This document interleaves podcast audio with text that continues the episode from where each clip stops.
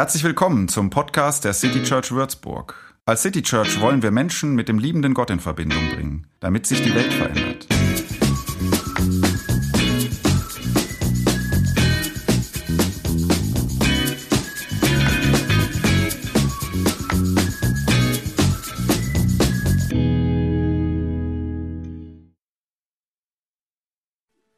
Von Elim zogen die Israeliten weiter in die Wüste Sin die zwischen Elim und dem Berg Sinai liegt. Sie kamen dorthin am 15. Tag im zweiten Monat nach dem Aufbruch aus Ägypten. Hier in der Wüste rottete sich die ganze Gemeinde Israel gegen Mose und Aaron zusammen. Sie murrten, hätte der Herr uns doch getötet, als wir noch in Ägypten waren. Dort saßen wir vor vollen Fleischtöpfen und konnten uns an Brot satt essen.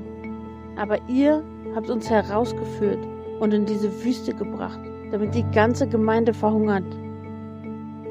Der Herr sagte zu Mose, ich werde euch Brot vom Himmel regnen lassen. Die Leute sollen vors Lager hinausgehen und so viel sammeln, wie sie für den Tag brauchen, aber nicht mehr, damit ich sehe, ob sie mir gehorchen. Am sechsten Tag sollen sie so viel sammeln, wie sie finden. Wenn sie es zubereiten, werden sie entdecken, dass es doppelt so viel ist, wie sie sonst gesammelt haben. Am Abend kamen Wachteln und ließen sich überall im Lager nieder, und am Morgen lag rings um das Lager Tau. Als der Tau verdunstet war, blieben auf dem Wüstenboden feine Körner zurück, die aussahen wie Reif. Als die Leute von Israel es sahen, sagten sie zueinander, was ist denn das? Denn sie wussten nichts damit anzufangen. Mose aber erklärte ihnen, dies ist das Brot, mit dem der Herr euch am Leben erhalten wird. Und er befiehlt euch, sammelt davon, so viel ihr braucht, pro Person einen Krug voll. Jeder soll so viel sammeln, dass es für seine Familie ausreicht. Die Leute gingen und sammelten, die einen mehr, die anderen weniger. Als sie es aber abmaßen, hatten die, die viel gesammelt hatten, nicht zu viel, und die, die wenig gesammelt hatten, nicht zu wenig. Jeder hatte gerade so viel gesammelt, wie er brauchte. Mose sagte zu ihnen, Niemand soll etwas davon bis zum anderen Morgen aufheben. Einige hörten nicht auf ihn und legten etwas für den anderen Tag zurück. Aber am Morgen war es voller Maden und stank. Da wurde Mose zornig, weil sie nicht auf ihn gehört hatten. Morgen für Morgen sammelte nun jeder so viel er brauchte. Sobald die Sonne höher stieg, zerschmolz der Rest, der nicht aufgesammelt worden war. Die Leute von Israel nannten diese Speise das Manna. Es war weiß wie Koriandersamen und schmeckte wie Honigkuchen. 40 Jahre lang aßen die Israeliten Manna, die ganze Zeit, während der sie in der Wüste herumzogen. Das war Exodus 16 in gekürzter Form. Wir stecken schon seit zwei Wochen mitten in dieser Geschichte des Volkes Israel. Eigentlich in der Geschichte des jüdischen Volkes schlechthin. Exodus, der Auszug aus Ägypten. Die Aussage in dieser Geschichte heute, Gott als Versorger zu sehen, auf diese Zusage zu bauen, ist eine uralte Glaubensaussage. Aber jeder Mensch jeder Gläubige oder Nichtgläubige muss diese Frage neu für sich beantworten. Das kann auch ich nicht machen. Ähm, das kann jeder nur für sich selbst tun. Was ich aber machen kann, und das möchte ich heute tun, ist mit euch gemeinsam in diese Geschichte schauen und gucken, auf welche Weise Gott dem jüdischen Volk damals begegnet ist. Und ich kann und konnte Gott bitten, dass er vielleicht heute durch diese uralte Geschichte ähm, zeigt, was sie für uns bedeuten kann, was es auf unserem Weg vielleicht heißen könnte, Gott als Versorger mitzunehmen. Die Geschichte handelt davon, wie Gott den Israeliten aus der Gefangenschaft, gefreit, aus der Gefangenschaft befreit hat. Gott stellte sich Mose zuerst als ein Gott vor, der da ist. Und so auch den Israeliten. Dieses Volk erlebte sehr herausfordernde Tage. Erst Sklavendienst in Ägypten, Gefangenschaft, eine Armee im Nacken und jetzt Wüste ohne Essen. Und immer wieder stellte sich den Israeliten diese Frage, Gott, wenn du sagst, dass du da bist, wo bist du dann? Hilf uns. Und jedes Mal schwang da auch irgendwie so ein Murren mit, sag, ähm, wenn ich dies, äh, die Geschichte zitiere. Ein Gott, was soll das hier eigentlich? Warum? Doch jedes Mal erlebten sie ein Wunder, in dem Gottes Herrlichkeit sichtbar wurde. Befreit, mehr geteilt, versorgt. Auch heute in Exodus 16 eben dieses unglaubliche Wunder. Dieses Volk Israel sitzt hungernd, ohne Perspektive in der Wüste, weiß nicht weiter, lehnt sich gegen Mose auf, gegen Gott auf. Was soll das alles? Gott, wieso sind wir denn hier? Wo bist du? Und Gott antwortet mit einem Wunder. Nicht mal ausnahmsweise mit einem Wunder, nein, er antwortet 40 Jahre lang mit einem Wunder. Diese Geschichte handelt davon, wie Gott sein Volk 40 Jahre lang in der Wüste mit Essen versorgt.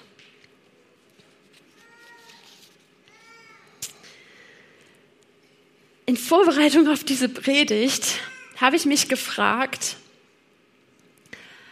ob überhaupt und wenn ja, wie ich diese Wundergeschichte von diesem Volk, das gefangen, dann auf der Flucht, dann im Krieg, unter Hunger leidend, heute in der aktuellen Zeit und Situation erzählen kann. Ich fand das gar nicht so einfach. Ähm, in unserer aktuellen Welt, wo nicht jeder Krieg gleich am nächsten Tag mit Frieden endet. Ähm, in einer Welt, wo auf Hunger nicht automatisch satt folgt. Und in einer Welt, wo es vielleicht, wenn man glaubt, Wunder gibt, aber nicht immer spürbar, nicht in jeder Situation und nicht bei jedem Menschen und nicht immer dann, wenn man es sich wünscht. Diese Spannung finde ich unglaublich schwer auszuhalten. Ich weiß nicht, vielleicht Geht es noch jemandem so?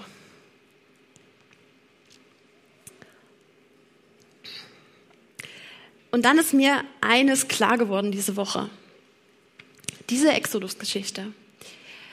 Ähm, ich habe am Anfang gesagt, sie zählt als eine, wenn nicht sogar die Geschichte des jüdischen Volkes. Und sie ist absolut identitätsstiftend für dieses Volk. Und darauf möchte ich mal kurz eingehen. Diese Geschichte die war eine, die sich das jüdische Volk in ihren dunkelsten Zeiten erzählt hat, um an ihrem Glauben dranbleiben zu können. Diese Geschichte, die gab Hoffnung, die gab Perspektive. Das jüdische Volk, ich nehme euch mal kurz mit rein in eine Situation, die wurden 597 vor Christi, als Jerusalem von den Babyloniern erobert wurde, nach Babylons ins Exil verschleppt. Sie haben alles verloren ähm, ihre Heimat, ihren Besitz, geliebte Menschen, keine Ahnung was noch alles, und auch ihren Tempel in Jerusalem, ihren Ort, an dem sie Gott trafen.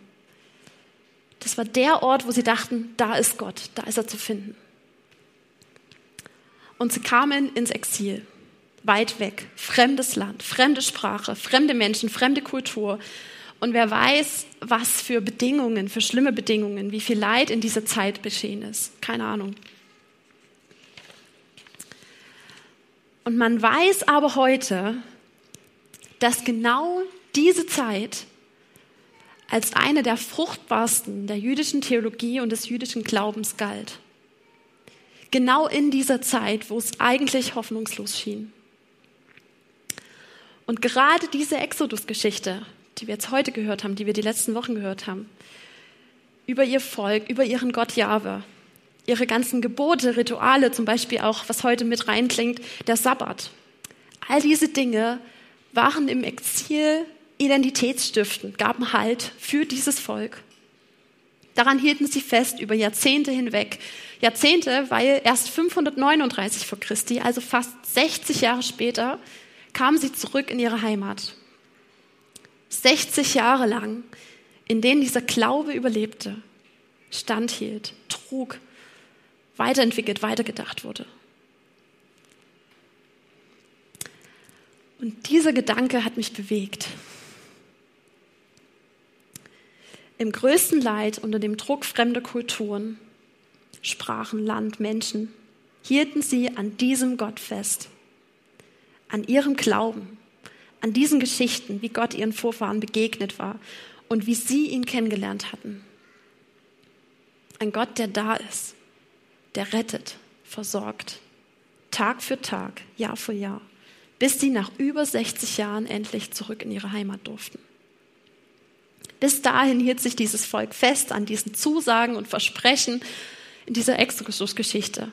Und sie erlebten vielleicht nicht das Wunder, das sie sich gewünscht hatten, aber was auch aus diesen Texten hervorgeht, da sind viele auch in dieser Zeit entstanden, ist ähm, der Schwerpunkt, Gott lässt jeden Tag die Sonne aufgehen. Tag für Tag, jeden einzelnen Tag haben sie erlebt, dass Gott die Sonne aufgehen lässt, in guten und in schlechten Zeiten. Darauf konnten sie vertrauen. Dieser Gott, der Versorger.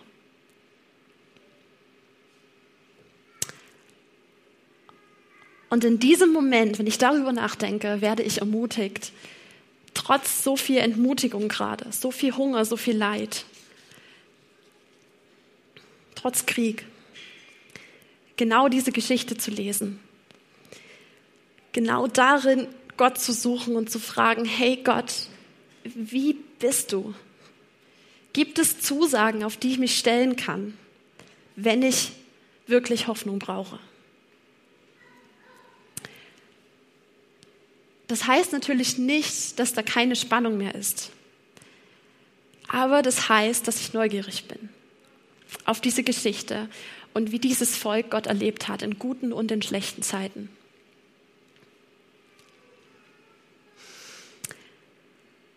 Ich möchte noch mal mit euch reingehen in diese Geschichte.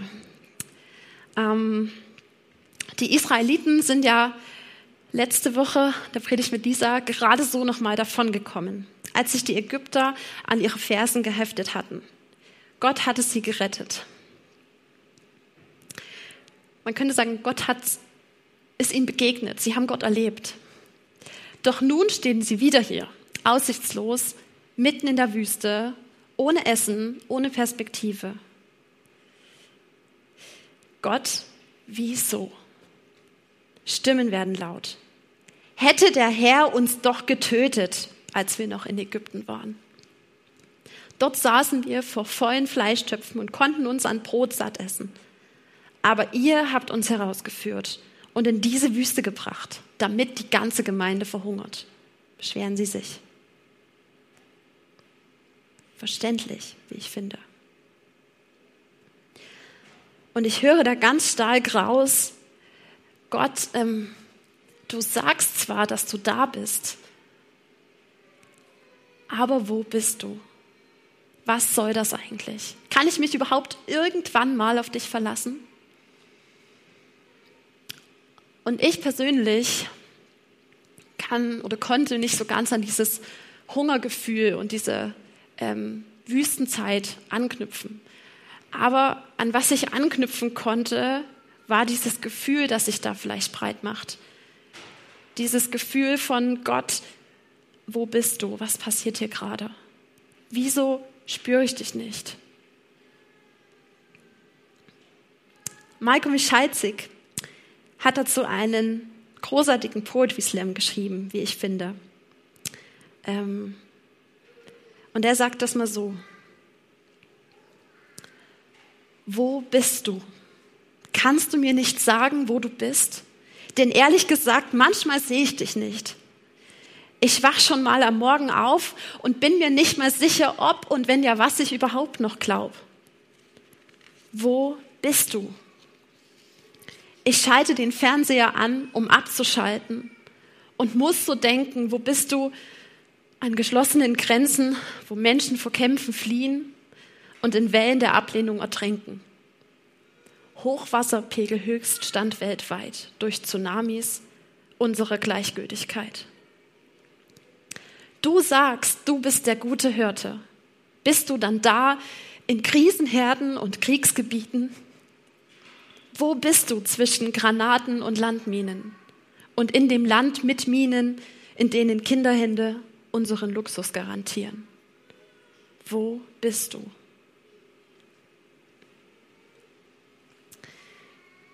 Dieses Wo bist du?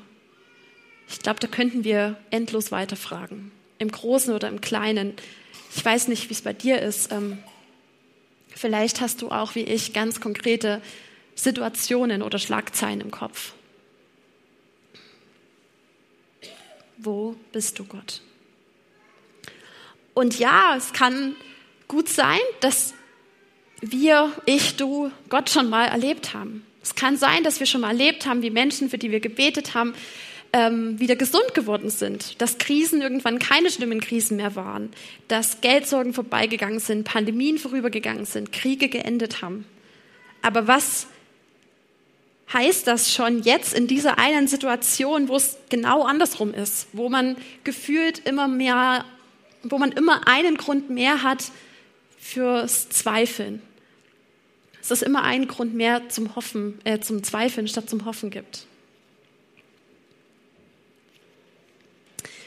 Und die Israeliten erhielten auf ihre Fragen, ihren ständigen Zweifel, ihr Murren keine Erklärung. Ich schätze mal, das wäre schön gewesen. Ich wünsche mir das manchmal.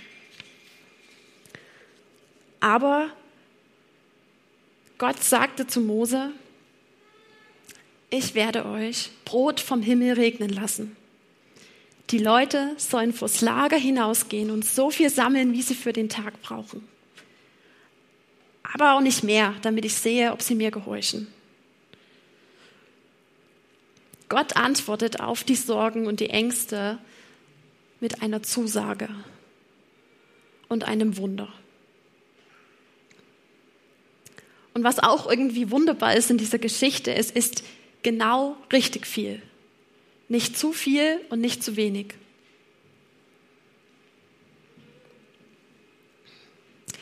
Gott knüpfte diese Gabe, dieses Wunder laut dieser Geschichte noch an einen Test, um zu sehen, ob sie ihm gehorchten. Er wollte, dass sie nur so viel sammeln, wie sie für diesen einen Tag brauchen, nicht mehr und nicht weniger.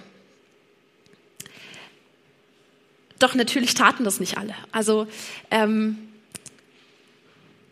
also wenn ich mir die Situation so vorstelle, da kommt Brot vom Himmel geregnet, sammel bitte nur für heute. Ja, also ich würde natürlich auch viel mehr sammeln. Ähm, es funktionierte nicht. Am nächsten Tag war dieses Brot voller Maden. Ähm, und ich behaupte auch mal, dass egal ob diese Menschen in der Wüste oder wir heute so Gebote halten, ähm, keine Zweifel haben, sich immer irgendwie auf Gott stellen, auf seine Zusagen, ist jetzt nicht gerade die größte Stärke von uns Menschen. Aber das Coole ist, in dieser Geschichte spielt das auch überhaupt keine Rolle. Denn dieses Essen kam jeden Tag aufs Neue für alle, auch für die, die nicht gehorchten. Immer genau so viel, wie die Israeliten zum Leben brauchten.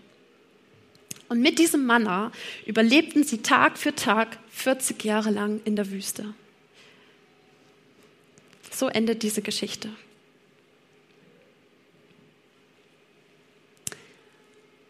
Gott als Versorger in dieser Geschichte im Alten Testament. Ich habe mich dann gefragt, gibt es im Neuen Testament auch irgendwie Gott als Versorger. Und ich musste sofort an ein paar Stellen denken. Also ich weiß nicht, diese Wundergeschichten, vielleicht sind die dir jetzt auch spontan eingefallen. Ähm, dass das auch ganz oft so war, als Jesus mit den Menschen unterwegs war. Auch bei ihm war das gefühlt alles so unfassbar einfach. 2000 Menschen, 5000 Menschen, gar kein Problem, paar Brot, paar Fische, alle werden satt. Ähm, oder auch die Aussage Jesu in der Bergpredigt. Matthäus 6, 26. Seht die Vögel unter dem Himmel an. Sie säen nicht, sie ernten nicht. Sie sammeln nicht in die Scheunen, und euer himmlischer Vater nährt sie doch. Seid ihr denn nicht viel mehr denn sie? Gott als Versorger im Neuen Testament wenn ich mir das anschaue im Alten Testament und im Neuen Testament, diese Schwerpunkte, die ich jetzt gesetzt habe, es scheint irgendwie selbstverständlich zu sein für Gott und für Jesus, dass Gott versorgt. Jeden Tag aufs Neue. Gott bleibt irgendwie dran an seiner Schöpfung, an seinen Menschen. Er lässt sie nicht allein. Gebote hin oder her, Zweifel hin oder her. Ich kann verstehen, warum das dem jüdischen Volk damals so viel Hoffnung gegeben hat, warum dieser Gedanke Gott als Versorger so getragen hat. Gott versorgt. Gott liebt. Gott gibt sich in Jesus hin. Er gibt alles für uns Menschen, sogar, für seinen, äh, sogar seinen Sohn, der für uns am Kreuz stirbt. Was für ein Gott. Was für ein Gott. Und klar zweifle ich da immer mal dran. Immer wieder. Es wäre gelogen, wenn nicht. Aber ich finde immer wieder Punkte und Momente, Zusagen, kleine Wunder, große Wunder, die mir Grund genug geben, an diesen Gott zu glauben, diesen Gott zu lieben und zu verehren, weil er Hoffnung schenkt, weil er mich versorgt, rettet und da ist, weil die Sonne jeden Tag wieder neu aufgeht.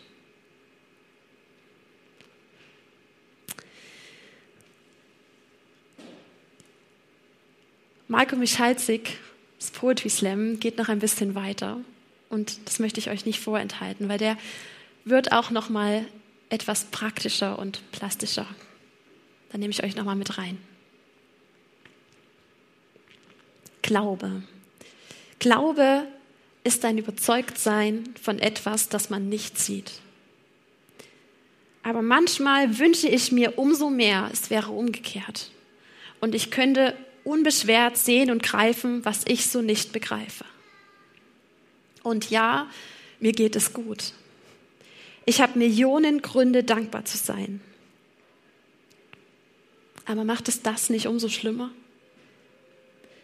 Denn wenn das wirklich alles Segen und von dir gegeben ist, tut mir leid, warum ist dieses Segen dann so unfair verteilt?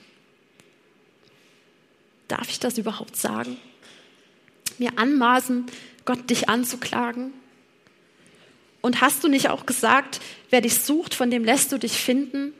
Irgendwie komisch, aber hast du nicht sogar gesagt, du bist in mir drin?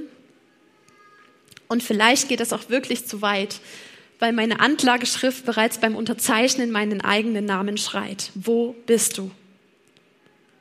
Hast du nicht gesehen, wo wir waren? Und wenn du doch kannst, warum hast du nichts dagegen getan? Beschämtes Erkennen Du könntest mich dasselbe fragen. Hast du nicht uns erwählt? Gesagt, ihr seid das Licht der Welt? Und wenn das stimmt, warum ist es dann hier nicht so hell? Und ich beginne zu begreifen, dass meine anfänglichen Fragen und Zweifel in Wahrheit Antworten sind. Dass jede Not, die ich sehe, mich einlädt, ihr zu begegnen. Oh, was für ein tiefes Geheimnis, dass dieser Schöpfer des Universums in mir, die so klein ist, daheim ist. Wo bist du?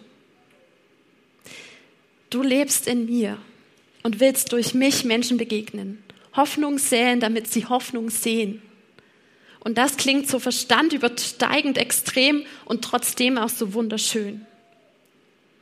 Gott, lass mich mit deinen Augen sehen auch wenn das heißt, ich sehe oft nichts vor lauter Tränen. Sind wir nicht dein Leib, deine Körperteile? Also lass uns doch deine Hände sein, die helfen und die Wunden heilen. Füße, die herbeieilen, um Frieden zu verbreiten. Und Arme, die sich weit öffnen, um die willkommen zu heißen, die, wo sie daheim waren, nun nicht bleiben können. Lichter der Welt, Feuerzeuge, Taschenlampe und Flutlichter. Die Frage ist nicht, wo ist er, sondern wo sind wir? Wo, wo bist du? Und sehe ich zu oder lasse ich zu, dass am Ende des Tages meine eigene Frage zu mir spricht? Vielleicht wie für mich in einem Gedicht, vielleicht auch nicht. Am Ende, was am Ende bleibt, ist die Frage, wo du bist.